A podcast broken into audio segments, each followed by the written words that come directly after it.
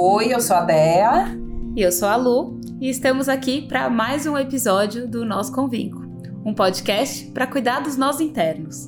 Um espaço para olhar para as marcas da nossa trajetória e entender como isso impacta a realidade que criamos e como o autoconhecimento, o design e a inovação são ferramentas para esse cuidado. Bom dia, Dé! Bom dia, nossos Bom ouvintes! Dia. Bem-vindos, vinculeiros e vinculetes. Dé, como é que você chega? Bom dia, Lulu. Tô animada, tô animada, tô animada, desafiada, tô feliz de estar aqui. Não por acaso, na casa da minha mãe hoje, né? No quarto que eu morei com ela vários anos fazendo essa gravação, que tem tudo a ver com o tema de hoje, né? Tô mexida, de revisitar essas coisas. Conta aí pra gente, Lulu, do que, que a gente vai falar hoje. Ah, maio, mês das mães, a gente vai falar sobre maternidade, sobre a história da maternidade na nossa história. E eu acho que a gente fala disso em todos os nossos episódios, né? Não tem como. Impossível a gente estava até conversando falar, um pouquinho é. antes. É o papel que reorganiza todos os outros nossos papéis né? De alguma forma. Ou desorganiza, né? Ou desorganiza. Ou organiza, é, o que eu quero dizer, organiza bagunça... não é, não é no sentido de ordem, né? Mas é o, é o ele puxa e aí todos os outros têm que é. se encaixar nele. Não, né? desculpa, né? não podia perder a piada, né? Porque puta, ele organiza e desorganiza o, o, o nosso caos maravilhoso da maternidade. Então, hoje a gente vai contar para vocês um, um pouquinho mais da gente é, dentro desse tema específico. Então, Dé, eu queria te fazer uma pergunta. Lá atrás, né, quando você ainda não era mãe, qual era a sua visão sobre a maternidade?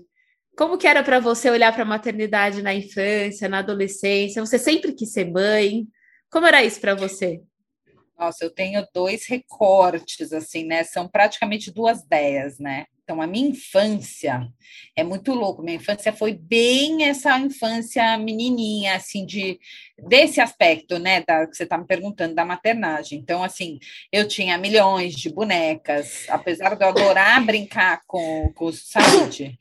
Saúde. Obrigada. Tá frio, tá frio aqui em São Paulo.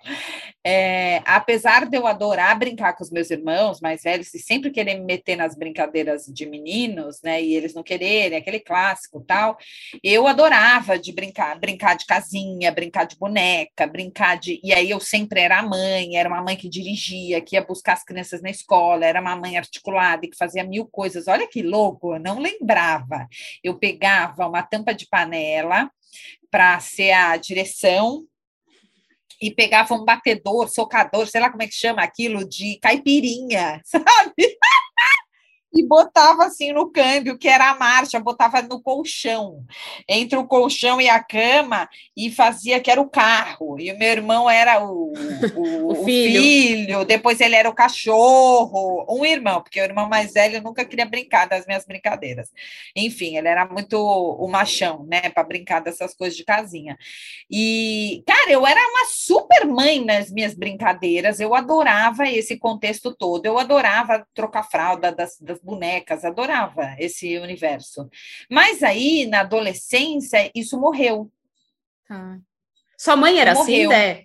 A sua mãe era essa mãe que ia buscar, que era super participativa? Super, super. Minha mãe era a mãe, super mãe, assim. Ela abdicou da, da carreira, abdicou da vida profissional é, aquele machismo, né, que conhecemos, né, meu pai, não, não, não, não vai trabalhar, ela ganhava prêmio, trabalhava na Abril, era toda, toda, assim, se, se destacava pra caramba, assim, no trabalho dela, naquilo que ela se propunha, sempre foi muito engajada, né, minha mãe, se ela vai fazer uma coisa, ela quer fazer muito bem feito, e acho que eu sou parecida com ela nesse sentido, e muito louco, né? Falar isso, fico até meio emocionada, porque eu não lembrava. É... E aí ela abdicou da vida dela, assim, da carreira dela, de tudo, para ter três filhos, né? Três filhos. Aí naquela época era isso, era ela então de madrugada lavava, passava, Nossa tinha perfeitas condições dela ter alguém para ajudar, mas não, tinha uma, uma aprovação assim que precisava por muitos anos. Os primeiros anos ela precisou dessa aprovação, era como se se você não fosse essa mulher perfeitinha, você não era suficiente, você não era aceita, uhum. estava fora da, da sociedade, assim, sabe? Muito louco, muito estranho, né? Na verdade, muito doído. E Sim. aí teve um corte desse lugar, né? Teve um corte para mim, assim, na adolescência. Então, adolescência, eu fui me perdendo, aí fiquei bem. Eu fui a adolescente, sabe?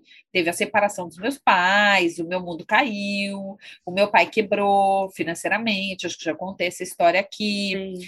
Então, todos os rótulos, os status, todas as coisas perfeitinhas não eram mais perfeitinhas, né? E aí eu fiquei mega perdida, mega perdida e e aí me encontrei no trabalho, assim, dando uma catapultada lá para frente. E nem passava na tua cabeça a maternidade? Avó. Não, então aí, aí pelo contrário, a maternidade virou um monstro para mim. Virou um monstro. Ah. Meu Deus do céu, eu morria de medo. Quantos anos morria isso? Morria de medo. Morria de medo de ser mãe.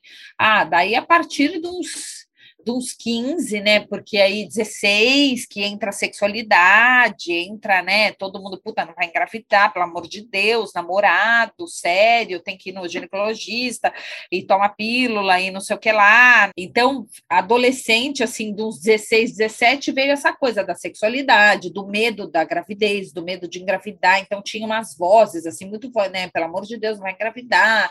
E aí, eu, agora que você tá perguntando, eu estou recobrando, assim, talvez tenha uma crença forte lá que foi incutida, que é isso, tipo, engravidar, é, gravidez é igual a acabar com a sua vida nesse momento, assim, porque era isso, né? Não me engravide, pelo amor de Deus, que isso acaba com a sua vida neste momento. E aí eu fui comprando essa ideia, e aí eu fui perseguindo uma carreira de sucesso, uma carreira de sucesso, uma carreira de sucesso, ser bem-sucedida, trabalhar, trabalhar, trabalhar, ser aquele produto do meio, que eu já, também já falei muitas vezes aqui, né? De corpo, status, bem egóica, coisa bem, bem do, bem placebo, assim, bem do da estética, do visual, isso tudo, sei lá, não condiz, foi deixando muito, muito oito palmos da terra, assim. Aí eu tive um relacionamento, que eu também já falei aqui, um relacionamento abusivo, que obviamente eu não via nenhuma perspectiva, né, de, de maternidade naquele relacionamento, é, e nem de casar, nem de nada. E, e aí eu, eu morria de medo, eu morria de medo, e aí vou falar isso aqui abertamente. Então, eu tive uma gravidez e fiz um aborto. Né? Desse relacionamento? Não. Tá. De um outro relacionamento, que foi o meu primeiro namorado, né? O meu primeiro namorado com quem eu perdi a virgindade, etc.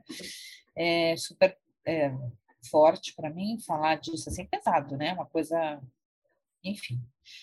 E, mas é real, mas, né? E eu acho é real. que maternidade e tem a também ver com maternidade. Envolve. Sim, pois é, sim, tem a super. ver com maternidade. E é isso, aí eu, aí eu fiquei com esses traumas todos, né? Eu tive uma tentativa de de estupro também na adolescência, uma adolescência tardia que mexeu muito comigo. Enfim, assim, essa, essa coisa da sexualidade está totalmente ligada à maternidade, para mim. É uma desconectada, é muito, né? É assim, muito louco, alguma... é. Eu, eu tinha muito medo, essa é a palavra, medo, eu morria de medo. Então, acho que eu já contei isso aqui também, né, outras vezes. Um, Para quem não sabe, o Aziz é meu marido, e aí teve esse resgate, né? Então, foram 10 anos desse resgate para eu ficar pronta para poder ser mãe. É isso, praticamente isso. Eu, eu levei 10 anos para conseguir, neste relacionamento, para ser mãe. 10 anos só e nessa você? relação, né? Não, só, só nesse. É, que foi o que me proporcionou, na verdade. Se não, não fosse essa relação, eu, eu acho que, é, obviamente, eu não seria essa mãe, né, que eu sou hoje, mas enfim. E você, me conta, como é que era você, assim, a tua infância, a maternidade, como que foi?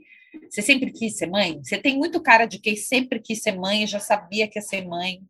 Linda, maravilhosa. É, eu sempre quis ser mãe, mas eu me pergunto hoje, né, assim, com a consciência que eu tenho hoje, o quanto isso era uma vontade genuína minha e o quanto era uma construção social da época, né? Porque acho que desde muito pequenininha nós somos conduzidas à maternidade. A boneca, é o carrinho, é trocar a fralda, é brincar de comidinha, de panelinha. Então, assim, eu gostava muito dessas coisas. Eu gostava muito de, de, de brincar de boneca. Quando eu brincava de Barbie, não tinha essa coisa de ser mãe, né? Era mais a Barbie, era ela, ela aproveitava, eu tinha o furgão da Barbie, eu tinha. Então a Barbie ela era solteira com namorados, mas quando era aquelas bonecas maiores, né? Eu era mãe dessas bonecas e fazia aniversários e batizados.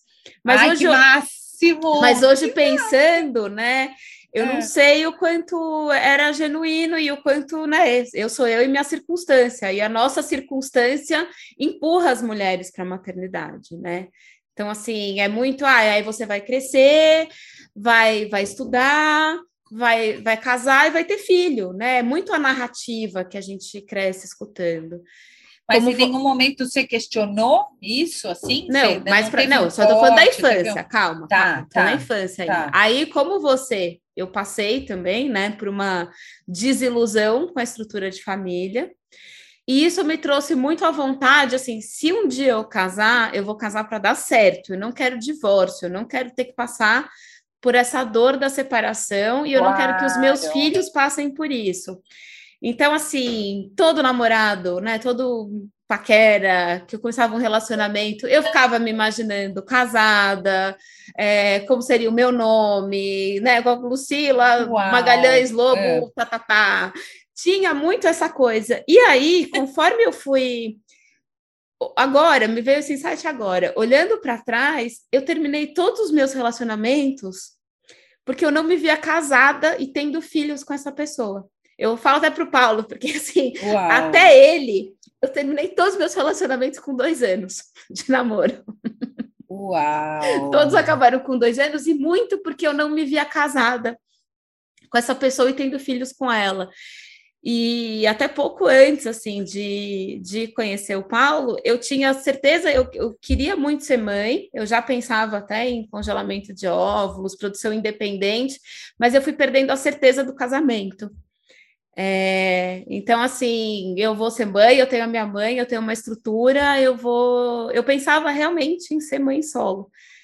É, e até Jura? uma das conversas mais duras assim ah. que eu tive com, com o Paulo, o Paulo é mais novo que eu, né? E, e eu não via ele como pai, eu, não, eu via ele muito menino ainda, muito novinho.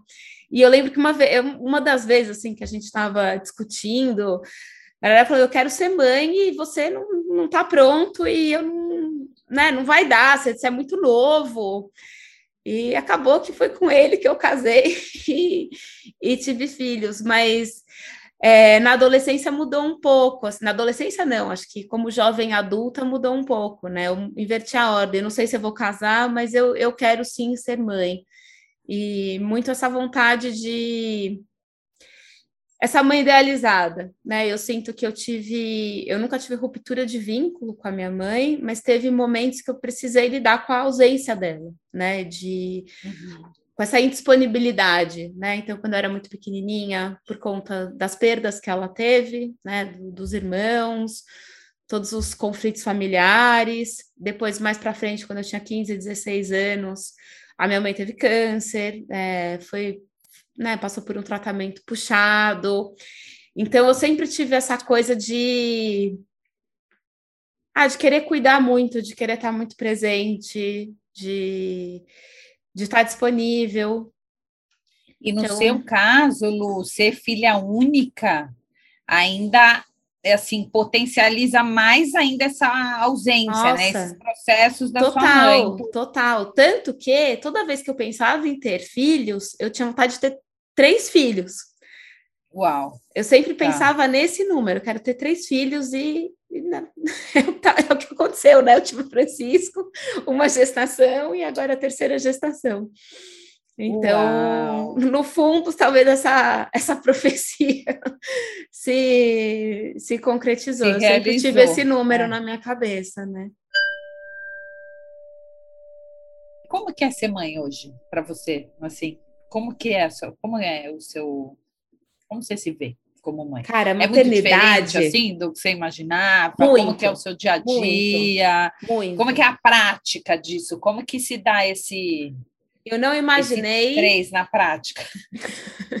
eu não imaginei, né, algumas coisas, que ser mãe era tão solitário, que ser mãe dava tanto trabalho, né? Porque até uma quando eu fui na, na minha primeira consulta né, desse pré-natal com a minha ginecologista, ela falou que é, existe estudos, né, que linkam que as mulheres que passam mal, né, muito enjoo, falta de vitalidade no início da gestação, tem a ver com uma, com uma resistência à maternidade. Uau, e, e eu fiquei pensando nisso porque, né, tanto a gestação do Francisco, é, quanto essa, eu estou sentindo muita indisposição, muito enjoo, mal-estar, etc. E aí eu fiquei me perguntando se eu tenho né, essa, essa negação, essa, essa resistência. E de alguma forma, sim, que não tem nada a ver com resistência ao meu filho, né, aos meus filhos, ou filha, mas ou filha, não sabemos não ainda, sabemos ainda, é. mas que tem uma parte que eu resisto sim à maternidade. Eu tenho, eu tenho muita raiva da forma como a maternidade é imposta às mulheres hoje. O excesso de carga mental, né, o, os, os, os, cuidados essenciais ficam nas costas, fica nas costas da mãe, as principais escolhas, né? Eu acho que é isso que eu quero dizer quando eu falo de solidão, né? Então, assim. Eu ia falar dessa solidão, né? Desse seu sentimento. De não é que eu tô sozinha, solidão. né? Eu, não, eu nunca estou sozinha, mas essa solidão das escolhas, essa solidão é, nos sentimentos, né? Eu passei por uma perda gestacional no ano passado, talvez tenha sido um dos momentos mais difíceis da maternidade, que ninguém fala sobre ele, né? Da ser mãe de um filho que não nasce, né? E é, acho que aí deve estar, obviamente, uma outra resistência, né? Vinda do, de um medo também. Também, é natural, também. Né? Sim, né? Quando eu vi esse positivo, eu, eu fiquei muito feliz e com muito medo de passar por tudo que eu passei ano passado de novo né? Então. Não, e tá tão lindo te ver falar, tá tão lindo te ver falar, porque assim, você naturalmente assumiu e foi, né? Para quem tá ouvindo a gente, assim, houve um momento da Lu falar, e aí, assim, não sei se eu quero que isso vá ao ar, Almeidinha, você corta. Agora é impossível cortar. Vai que vai, que é isso, né? Tá, Tá, tá vivo, para o tá mundo, vivo porque mim, tá vivo né? em você e é lindo ver isso, assumindo e acolhendo essa sua resistência, esse medo que tá aí também, né? Muito Sim. lindo. Que lindo presenciar isso. Adorei. E para você, Dé, como que é ser mãe hoje? Como, como que é a, uh! essa, esse confronto entre expectativa e realidade? Putz, olha, é, tem um confronto entre expectativa e realidade total. É... Eu acho que eu não tinha nem expectativa, meu, porque era tão. Eu passei tanto tempo no medo que eu e eu vivi com tanta presença, graças à minha, à minha pressão arterial muito forte, né? Eu tive pressão alta na gestação desde a semana 12, da 12 segunda semana, é muito cedo, né? Então foi uma gestação de risco, mas a gente fez de tudo para ela ser a gestação mais linda do mundo, entendeu? O Bernardo foi assim, ó, o bebê mais desejado, sabe? E, e eu tinha todo esse preparo, essa infraestrutura, a gente teve condições de ter essa estrutura, esse apoio, tive muito apoio emocional, físico, mental, de todas as formas, de todos os lados, um cuidado em excesso, assim, né, do Aziz. Então, assim, a quebra de expectativa, acho que ficou na, na relação, é muito forte, que também é uma coisa que eh, a gente pouco fala, né? A gente fala mais na intimidade, assim, das amigas e tal, ou de uma terapia, mas é assim, é, eu não tinha dimensão do impacto no casamento, na relação. Isso eu não tinha. Nossa, Dé, surpresa também. absurda. Total, absurda. total. Foi um, meu Deus, ninguém me contou que agora tem uma pessoa no meio da gente, no meio estabelecida aqui, como é que eu vou fazer? Então, assim, ao mesmo tempo que eu só tinha olhos para ele, eu só queria ter, só queria, só queria o Bernardo na minha vida, na minha frente, era tudo, assim, sabe? Bernardo, amamentar, e também, assim, de novo, né? Eu já contei também, eu acho aqui, mas assim, se não fosse o Aziz, eu acho que eu nem amamentaria, porque a força que ele teve para me ajudar a passar pelo empedramento, pela mastite, por conta da pressão, pela tirar o negócio lá, o suplemento, complemento que eu né? Que o hospital Você precisou da fórmula. Te incute, é, a fórmula. Eu, eu, precisei com muitas e muitas tá, e tá, muitas tá, aspas, tá, né? Para não entrar nesse tema aqui, mas assim, é, eu podia ter não, não ter conseguido amamentar. Entendeu? E a gente fez, graças à pediatra do B graças à força do Aziz, a relactação. Aí tinha que fazer uma massagem doloridíssima, eu chorava de dor. Bom, enfim, mil processos, mas eu só tinha olhos para esse bebê, Bernardo, e para a amamentação. Então, foram dois anos cruéis com a Aziz, assim, do ponto de vista de relacionamento, tenho muita clareza disso. Agora, foi, é muito difícil, até hoje é muito difícil reestabelecer, a gente reencontrar qual é esse fine tuning, qual é o nosso lugar de paz de volta do casal qual é o nosso nosso lugar de paz de volta. Essa foi, acho que, a maior quebra de expectativa, Lu. Então, assim, é, como esse homem não foi visto, por mim, por mim não foi visto. Ele tentava entrar, literalmente, assim, ó, tava eu e o Bernardo, ele tentava entrar, ele queria ver o B e ele queria ser visto. Sabe esse contato visual que a gente tem? Que você tá lá no encantamento profundo, o mundo parou e só existe você e o Bernardo e o PP. O PP, o Bernardo e vocês. Aí o Aziz entrava no meio, eu fazia assim, ó, tadinho meu, sabe? Eu, eu, eu expulsava ele, era uma rejeição. E esse homem passou quieto, me dando suporte e acolhimento para mim e para o B e tentando se encontrar no mundo. Ele não consegue verbalizar, eu acho isso também, sabe? O quão é difícil, poucas pessoas falam. Eu, eu vejo poucos movimentos falando desse lugar do homem que ele fica mais perdido, que sei lá, ele fica muito Cara, perdido. é, é muito não é louco. É tá ele fica sem isso. lugar. Ele fica sem lugar, porque eu tinha um lugar muito claro. Amamentar meu filho, trocar a fralda do meu filho, dar tudo meu filho. E ele, coitado, era uma coisa, é difícil. E, e aí é isso. Então, assim, essa foi a principal quebra de expectativa, só para falar da quebra de expectativa. Hoje são outras. Tem, a, tem o corpo, tem a barriga, tem a celulite, tem o peso que nunca voltou, tem a libido que a libido tá ali, mas você não se sente mais aquela gostosa, linda, maravilhosa. Você não vai, eu não vou me sentir, a menos que eu passe por uma lipo, que não vai ser o caso, inteira, e cortar tudo, e levantar tudo e tirar tudo. Eu não vou fazer isso, né? Eu vou tentar fazer com minhas próprias forças, mas enfim, fica difícil também, né, de ter a mesma performance linda, maravilhosa, sexual. É difícil. Entendeu? E aí é isso, eu fico, é um olho no peixe, outro no gato. Então, estamos lá no, né? Eu, eu, o Bernardo, o Bernardo, e a porta tranca, e o Bernardo, e o Bernardo. Ai, meu Deus, como é difícil. Como é difícil. Agora que eu entendo que você tem que ir para outro lugar, tem que viajar, tem que sair da casa, mas, Sim. enfim, como é que é isso para você? A quebra de expectativa? Você passou por isso? Que, qual foi a sua principal quebra de expectativa? No relacionamento específico, né, o Paulo, ele era muito carinhoso, muito presente, muito preocupado. E aí, desde a minha gestação, eu fui sentindo um, um afastamento, né? Assim, um. E quando o Francisco nasceu, foi pá, aquele soco no estômago da indisponibilidade emocional dele, né? Que aí tem muito a ver com a relação dele com a mãe, com a questão dos vínculos, né? E é, um papo sistêmico, né? E que eu precisei compreender para não ficar com raiva dele, porque o meu primeiro ímpeto foi não me sentir vista por ele, né? Ao contrário de você, eu queria que ele tivesse ali vendo a amamentação, que ele tivesse mais presente. Veio a questão da pandemia, que também é, gerou esse afastamento, né? Assim, o Francisco nasceu poucos dias antes de ser decretado o lockdown, né? Não, etc. E aí eu fui para casa da minha mãe, porque eu também fiquei com muito medo, eu já estava sentindo ele afastado. Eu falei: você ficar em São Paulo, isolada do mundo, sem ajuda de ninguém, eu e o bebê, sem poder e sair na rua. né? E ele, e tipo, por mais que estivesse em casa, trabalhando no escritório, eu aqui sozinho o dia inteiro, eu vou surtar. Então eu peguei, logo que começou, meu pai passou aqui em casa e me levou para casa casa da minha mãe e eu fui para o sítio.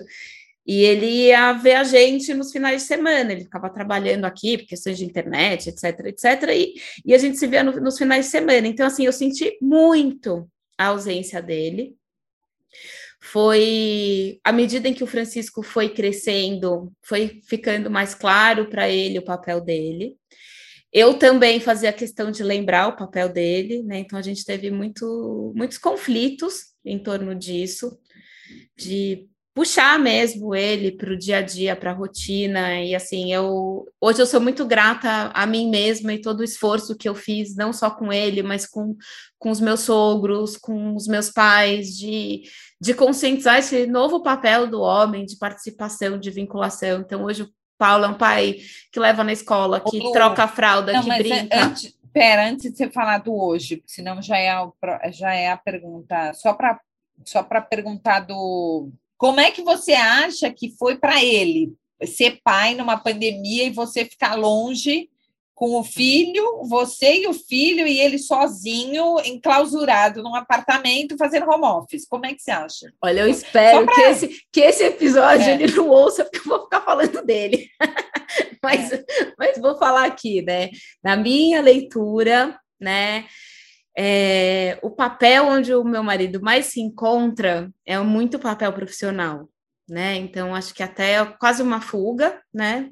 Em, em grande parte das vezes, né? Onde ele se refugia, né? Então, acho que também para tá. não lidar com os, os conflitos da família nuclear, ele vai para esse papel. Então, assim, qualquer coisa que perturba o, a organização, a estruturação dele nesse papel, Uh, ele, ele, desestabiliza. Pode, ele, ele, tá. Então, assim, qualquer coisa que, ele, que, que pode perturbar o trabalho deixa ele muito irritado. Então, assim, por exemplo, pedir para o Paulo fazer alguma coisa durante a semana, ele fica assim, ah, mas ele, ele dá um tilt, tipo, ele não tem tanto essa flexibilidade de remarcar, de deixar para trás, deu trabalho amanhã, hoje, ele, para ele é muito difícil fazer esse exercício.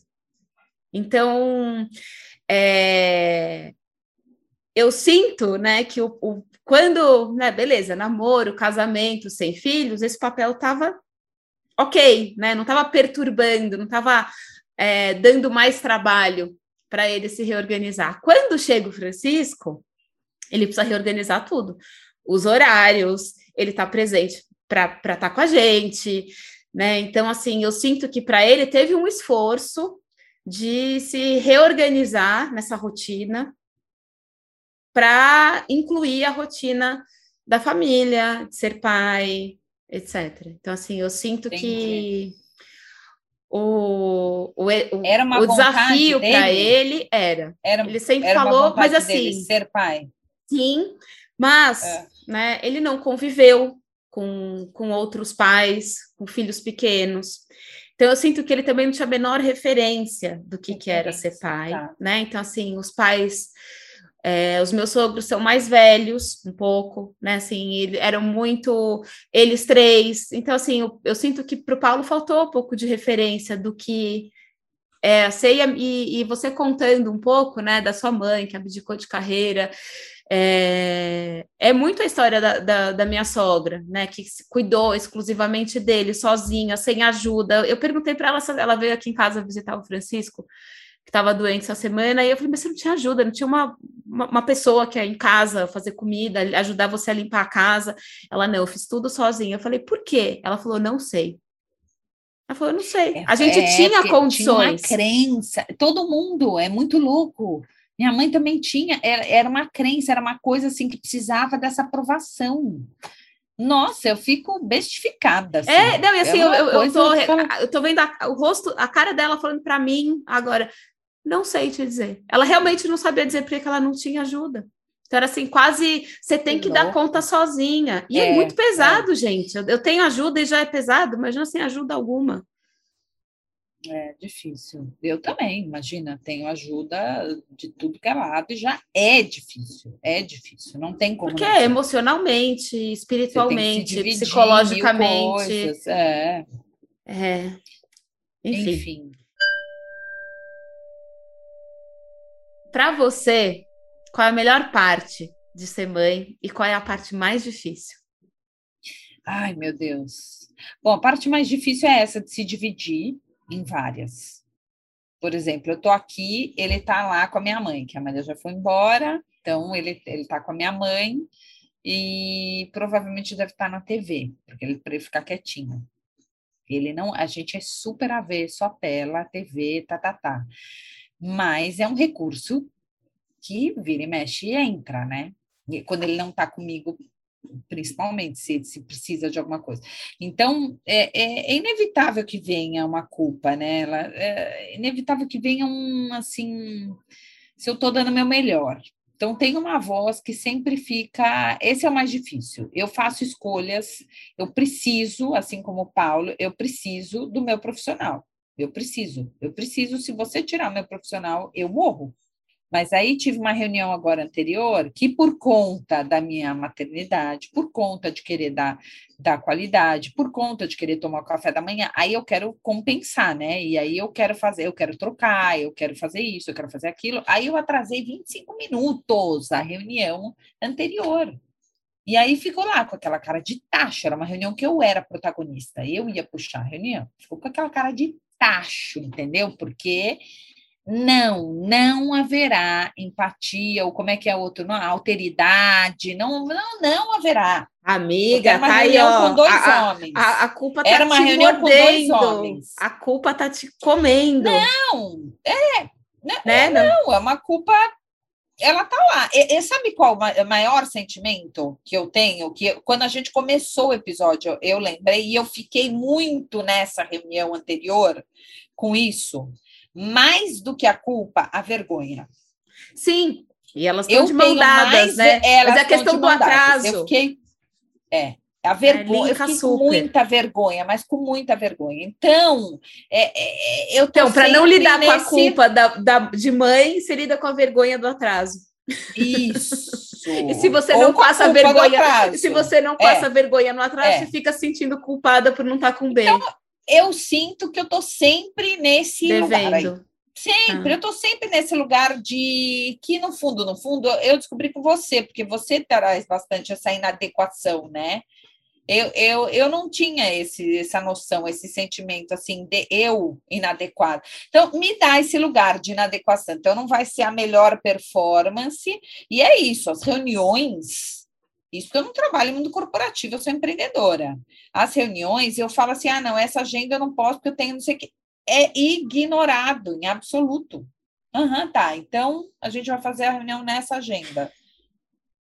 Falou, oi, não, não ouviu falar que eu não tenho rede de apoio nesse dia e aí eu preciso estar com o Bernardo? É tipo, não, é, é, segue o jogo, entendeu? Então é muito Fica difícil. lá com teu filho. É, é muito difícil esse, esse fazer várias coisas. E esse fazer várias coisas é uma coisa que me impulsiona e que eu preciso para ser feliz, que é uhum. trabalhar.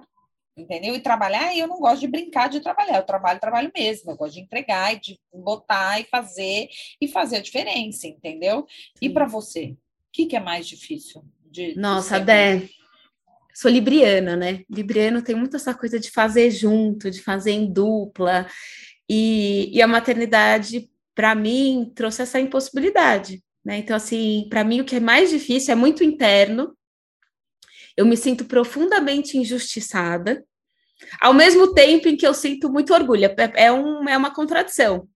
Né? Então, assim, eu sinto muito orgulho de ver a potência do meu corpo gestando, parindo, produzindo leite, amamentando, perdendo, mas tudo isso traz uma sobrecarga para o corpo. Eu sinto muito cansaço. Eu descobri um, um, uma nova categoria de cansaço físico depois que eu virei mãe, que eu não sabia que existia. De um esgotamento, de, de deitar nos. Né, agora que eu tô, né, sou mãe do Francisco e sou mãe dessa criança que está vindo, estou gestando, e sou mãe dessa criança que eu perdi né? Então, assim, que eu perdi, não, que não nasceu, porque ela, ela tá em algum lugar, né? mas é, tudo isso está acumulado no meu corpo, todo esse peso, assim, isso né, desgasta, né? A minha, é, você sabe, você passou por isso, né? Então, assim, é tudo no nosso corpo. E eu falo, que injustiça do caceta, é tudo em mim. É, essa solidão, né? E aí começa, a gente está dentro dessa sociedade patriarcal, estruturada, que, né, o que você falou das reuniões, ah, você não pode cuidar do teu filho, às vezes entra na reunião, tá tudo certo. Essa é. invisibilidade da mãe me deixa muito puta da vida, eu sinto muita raiva dessa estrutura. Então, assim, o meu, o meu, eu não me arrependo de ser mãe porque eu não é nada novo, né? Eu sabia que ia ser assim, mas eu não sabia que ia ser tão assim.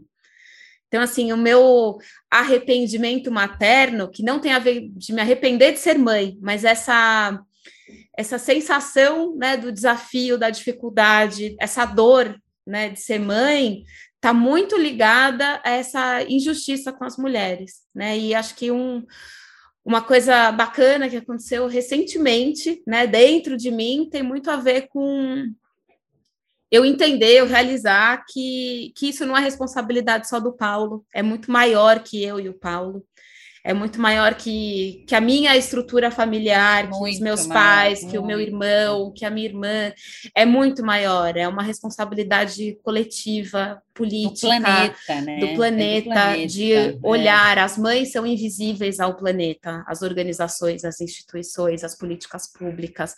Então, assim, para mim a dificuldade da maternidade está menos no meu microcosmo, porque eu sinto que eu tenho apoio, mas está mais dentro do meu sentir de ver o quanto a gente tem de trabalho a ser feito para conscientizar e para apoiar outras mães, né? E, e, a gente se ajudar, porque eu acho que precisa de empatia, né? Assim, precisa muito da alteridade masculina, né? De se colocar no nosso lugar, de quem não é mãe, de tentar ver com a, nosso, com a nossa lente, mas também da gente ter muita empatia e, muito, e muita compaixão umas com as outras. Porque se a gente que, entende, que sente na carne tudo isso, não tiver, aí, cara, aí, aí ferrou, tipo, tá, tá perdido, sabe? Isso para mim é muito difícil. É muito, para mim também. Você me representa, assim, to, eu me sinto totalmente contemplada com a tua fala. Uma dor muito grande, assim, né? Profunda. E quase uma preguiça, assim, é. assim, vem, vem quase um desalento, porque, cara, é tanta coisa que precisa ser feita, tem tanto trabalho, né? E falo, putz, tal, talvez, né, me dá esperança que eu estou criando um homem, né? Estou é, educando, conscientizando que a geração que dele seja diferente, diferente. Ele seja diferente. Tem aquele jargão, né? Assim, com uma mãe feminista, meu filho não cresce machista, né? Eu falo isso direto. Eu falo para ele, inclusive. E o papel do homem é, é essencial é para a gente acabar né, com que isso. a gente tem, sem dúvida. E a integração, né, das duas coisas é, é mulher, homens e mulheres, mães e pais, e pais e mães e Exato. juntos, né? Juntos. Idé, me conta. Me perdi um pouco aqui. Qual que é a melhor parte? A gente falou aí das dores, mas quais são as delícias da maternidade para você? Ai, nossa, é, é, ai, são tantas que eu não sei nem falar, gente. Aquela voz dele, assim, só que ele ouvir aquele mamãe, sabe? Aquele mamãe, o mundo para para mim. Ai, como é gostoso, como é gostoso. Ai, meu Deus do céu. É um amor fora da, fora da esfera terrestre, assim, né? É um negócio. Eu não saberia dizer uma melhor parte, né? A melhor parte é ele existir, né? Ele existir. Eu falo, nossa, filha, eu sou tão feliz de ser sua mãe, meu. É tão bom, obrigada por eu ser sua mãe, é muito bom. E, e para mim, a melhor parte é ser mãe do Bernardo, né? Que é o Bernardo. Ele é maravilhoso, ele sabe? Ele me enfrenta, ele me, ele me desafia, ele me faz ser melhor, ele me, ele me testa, ele me é uma aprovação todos os dias. Eu, né? Ele me ensina, eu aprendo muito com ele. Mesmo que ele estiver fazendo nada, assim, ele acha que está fazendo nada, ele já está me ensinando, sabe? Então, com certeza, eu sou um ser humano melhor, né? Melhor, mais tudo, mais resiliente, mais forte, mais, é, mais grata, mais inteira, mais tudo, mais mulher, né? Mais inteira, mais indivíduo, mais ser humano, mais tudo, mais potente, porque eu sou mãe dele. É isso, a melhor parte é ser mãe do Bernardo. com tudo que isso implica, com toda a loucura que isso implica, né? Com todo o trabalho e toda todo o desafio. E você? E você? Qual é a melhor parte de ser mãe por hora do Francisco? Porque a gente ainda não sabe essa delícia que está por vir aí, da titia. É, vou responder aqui a Deia, mas fazendo de novo um oferecimento à Inova Construções, que está aqui em cima participando Martelando. do nosso episódio. Mas tem muito isso que você falou do, do dia a dia, dos pequenos prazeres, né? De quando eu estou presente para ele, sentindo, né? Abraçada, o cheirinho, colocar para dormir, o ouvir uma mãe, as pequenas conquistas, né? Se testemunhar o desenvolvimento de uma vida e de uma vida tão especial né? Assim, óbvio, sou super suspeita, mas assim, eu, sabe, de um menino incrível. Eu falo isso para ele todo dia quando eu coloco ele para dormir, que eu amo ser mãe dele e que eu tenho muito orgulho dele ter me escolhido, porque eu acredito nisso, gente, que os filhos Ai, escolhem o pai e a mãe para ser é. portal, é. né, dessa existência, dessa é. encarnação.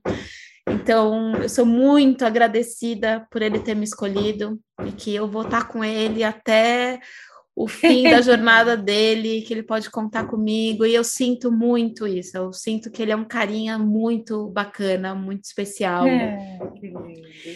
E, né, a outra coisa que eu acho, putz, é, incrível, né, foda de, de ser mãe, né, algo que eu vou poder explicar para ele só quando ele for mais velho, mas é a minha profunda gratidão de quando, de, do quanto ele reorganizou os meus papéis, né? Eu sinto que as minhas dores de infância têm muito a ver com ser colocado e me colocar né, em situações que eu não tinha maturidade, eu não tinha condições de lidar, esses pequenos abusos, né, que vão acontecendo, que né, me roubou a inocência, me tornou precoce, né? Tudo aquilo que a gente já conversou em outras.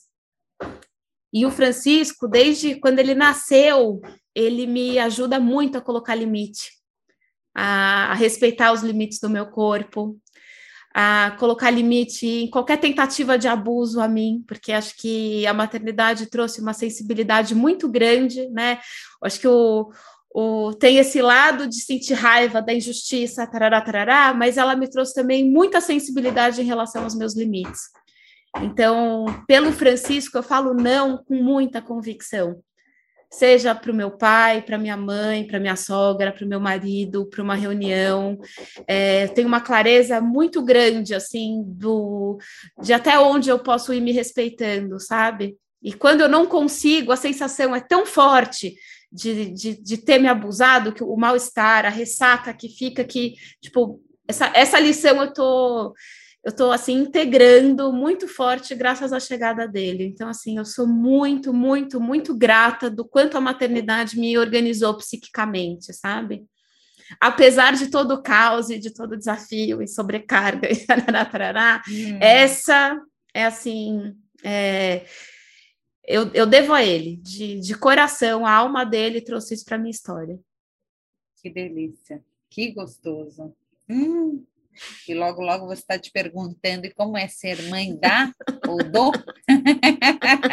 Quem vai ser O que, que ele trouxe, né? Completamente diferente. Que legal. E teve a estrelinha também, né, ai, né, Dé? Que passou. É, e, e essa presença também trouxe muito senso de suficiência, muito muita abundância, trouxe trabalho, trouxe uma nova frente, né, de é, e é isso, né? Eu sinto que cada filho traz os desafios, mas traz um presente, traz um oxigênio novo para o nosso clã, para nossa para nossa família, né? Para nossa ancestralidade. Então, isso é incrível, né? Muito bom, Lulu. Eu vou puxar aqui, então, para a gente ir assim afunilando o nosso episódio. É, a gente tem um quadro Passando Vinco, né? Que é um momento que a gente faz um convite à reflexão, ao mergulho, né? A gente traz um pouco da essência de tudo que a gente falou aqui hoje e a gente faz um convite, né, para os nossos vinculeiros e vinculetes aí, nossos ouvintes queridos, Posso puxar? Pode.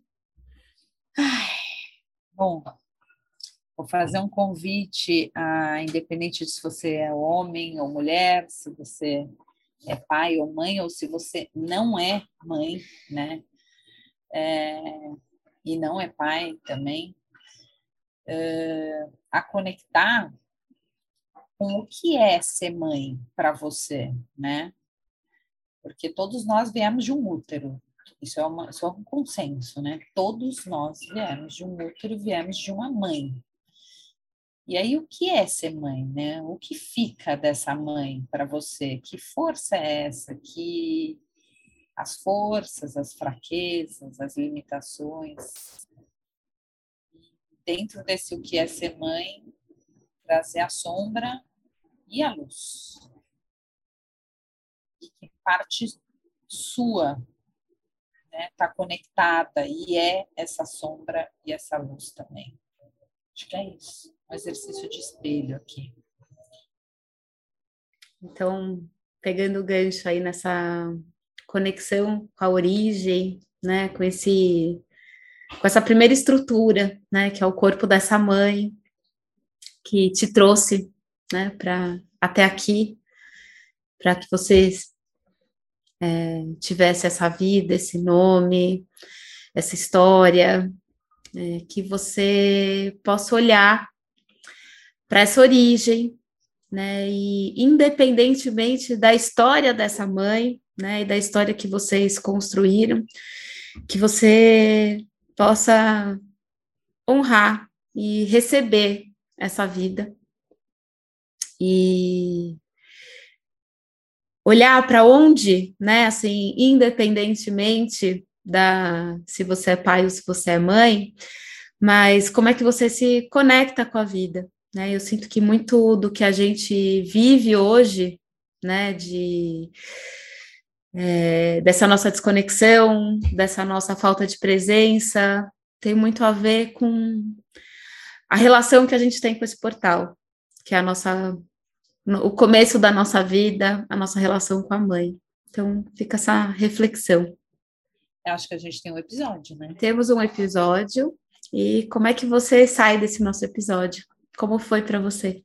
Ah, eu saio nutrida, acho que eu saio nutrida da força da minha mãe, né? Me conectei bastante aqui nas falas, com a força de vida, assim, que ela gerou, né?